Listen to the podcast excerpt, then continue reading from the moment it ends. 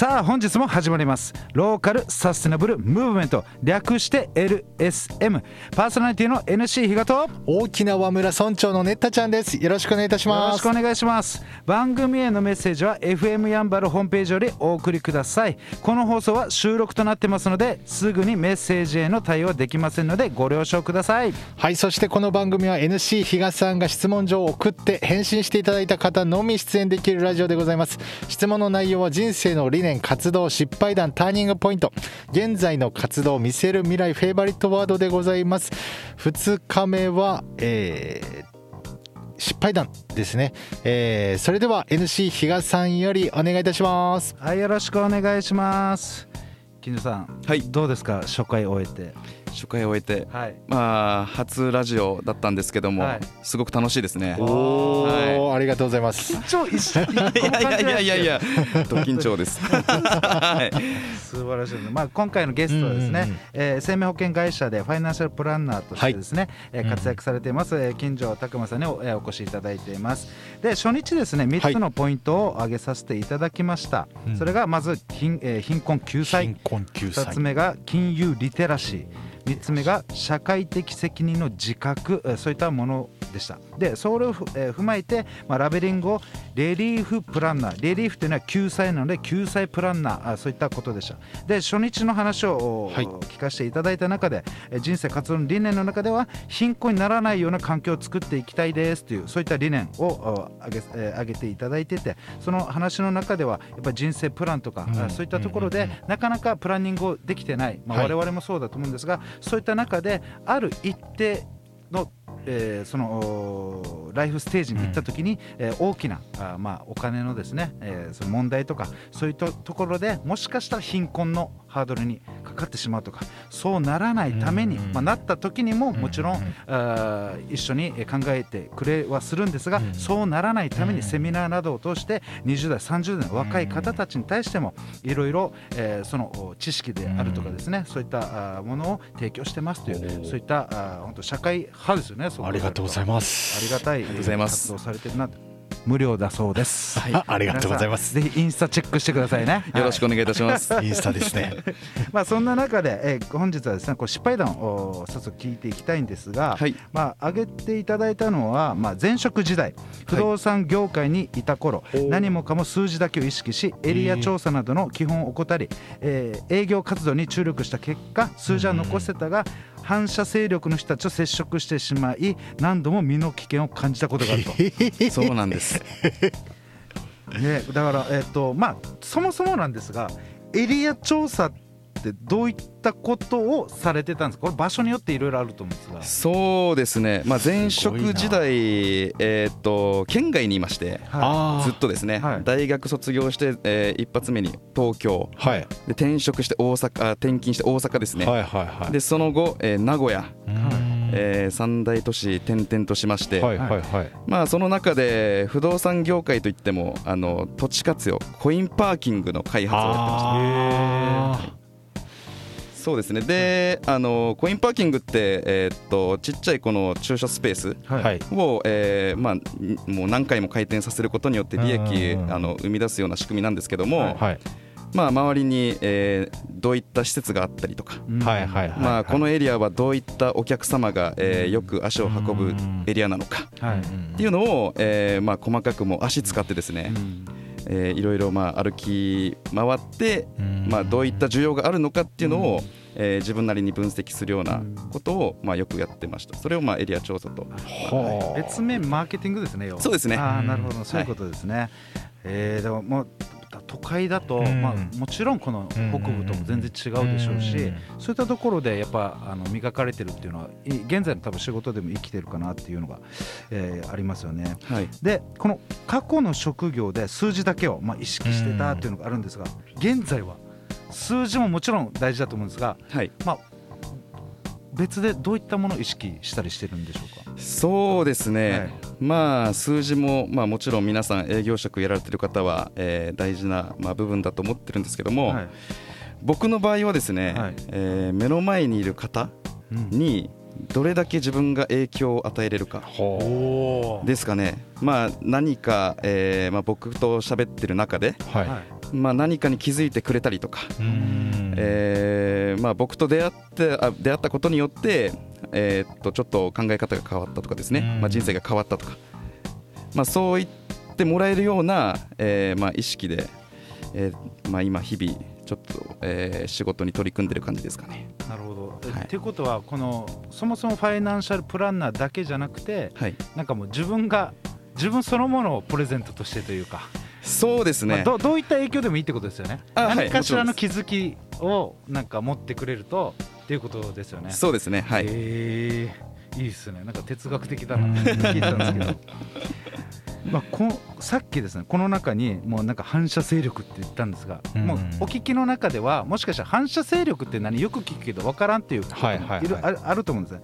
うんこの反射勢力をちょっとまあ簡単に説明しますといわゆる暴力とかなんか、えーそういった、え威力とかですね、えーまたは詐欺的手法を駆使して不当な要求行為によって経済的利益を追求する集団または個人をの呼び名がこの反社勢力っていうふうに言ったり言ったりします。反社会的勢力ですね。なので分かりにくいそうですね。現あのな団体でもないって言いますよね。そうですね、なんか暴力団みたいなのと違うのでなかなか尻尾がつかみにくいらしいんですよ。はいはいはいはい。なのであのちょっと、えなんだろう、まあ、次話聞くことなんですけど、この身の危険？どういった時だ感じたんですか？そうですね、まあ、失敗談、まあ、一番は、えーっと沖縄に帰ってくる前に、はい。えー自分が拠点を置いてた名古屋、はい。名古屋がですね結構この反社会的勢力の方々が、まあ、お元気でして、なので僕、地元ではないじゃないですか、名古屋。はい。なので、まあ、新人なので、がむしゃらに、えーっとまあ、数字だけ追っかけてたって、まあ、さっきもあのお伝えしたんですけども、はい。なので、えここ、めちゃくちゃ儲かりそうなのに、誰も手つけてない、ラッキーみたいな感じで行くんですよ。なるほどあーでもう地主さんの、えーご住所を調べて、はい飛び込みでアポイント取りに行くんですね。はいはいはいそうすると見た目もうわからないんですよ。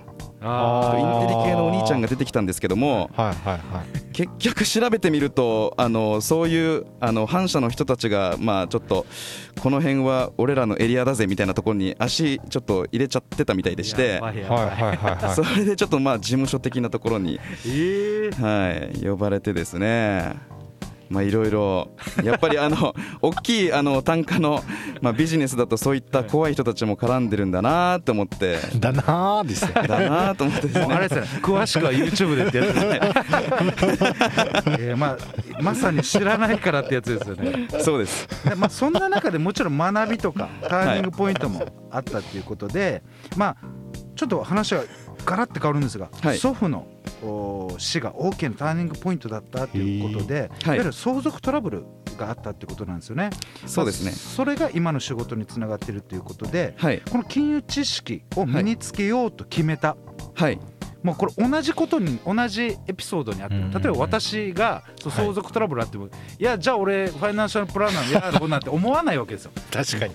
そのそうなんていうんですかね、えーやろうと決,、ま、決めた、はい。その具体的エピソードって何があったんですか？そうですね、はい。まああの僕のまあ祖祖祖父。はい。祖父が、えー、と亡くなったのが急だったんですよ。急にまあがんでちょっと亡くなってしまってでそうなると相続発生するじゃないですか、はいはいはい。相続の準備って知識ないとできないんですよ。そうですよね。正直。うん。はいなのでまあそれがきっかけでちょっと揉めたりすることにつながっていくんですけども、はい。そもそも誰も悪くないんですよね。あ知識がなかっただけなんですよ。なので僕の代はそういったことを、えーまあ、起こさないようにしたいなと思って勉強し始めたのがきっかけでしたね。あほいやでもそれでいけたっていうのが自分またすごいなと思いますけどね。まあえっ、と今日またいろいろ失敗がまたギリギリかな。うギリギリですね。まあそういった話をですね、まあえー以前はもうその名古屋で、えーそういった、えー、とマーケティングしながら、まあ、どんどん飛び込み営業してただそのエリア調査そこがちょっと不足、まあ、新人の勢いで頑張ってましたってところでいろんな浮き目に遭いながら。えーそういった経験を重ねてきたんですというお話でしたね。その中で、えーまあ、学び、ターニングポイントの中で家族の中で金融知識がないことで誰も悪くないが問題起きてしまう。その、トラブルに対していやここは自分の学び、金融のリテラシー上げるしかないんだっていうところにつながっていったそういうお話でしたね。ということでまだまだ聞きたいんですけれども、また次回ということで、えーそんな近所拓磨さんの連絡先ですけれどもインスタで、えー TAKUMA えー TAKUMA アンダーバー05でございます。たくま0アンダーバー05です、え我々へのメッセージは LSM のホームページがございますのでそちらからお願いいたします。そしてラジオの裏話もブログと YouTube でアップしております。ノートというブログのサイトで KATSU かつ KATSU かつで検索お願いいたしますそして YouTube で、えー、ネッタちゃんで検索ネッタはカタカナちゃんはひらがなでございます以上でございますありがとうございました。LSM プロジェクトはいっちゃん、いなさん、またきち、たくま、マエストロあつし、みなっちゃん、又吉大輔さん、成田ペールワンの協賛でお送りいたしました。どうも皆さん、ヤンバル坂モーリーのモーリーです。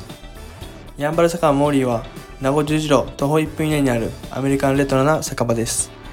オールディーズの BGM とアメリカンな空間は、初めてなのになぜか懐かしさを感じられる店内で、おすすめは10時間じっくり丁寧に低温調理した牛タンと、店主秘伝の燻製香る自家製ウイスキーで作るハイボールは絶品です。